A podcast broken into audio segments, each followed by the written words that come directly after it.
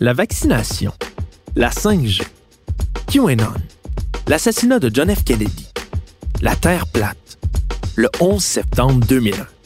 Des sujets dont on entend de plus en plus parler ou qui refont surface, et plus souvent qu'autrement sous forme de théorie du complot. Mais pourquoi? Il y a beaucoup de gens qui donc maintenant ont une façon de penser le monde qui est structurée sur euh, cette approche complotiste et qui donc vont assez rapidement être capables de se raccrocher à toutes sortes d'autres théories.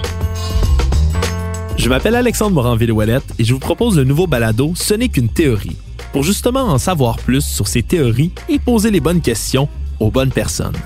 On va confronter plusieurs de ces idées qui circulent un peu partout au travail des experts.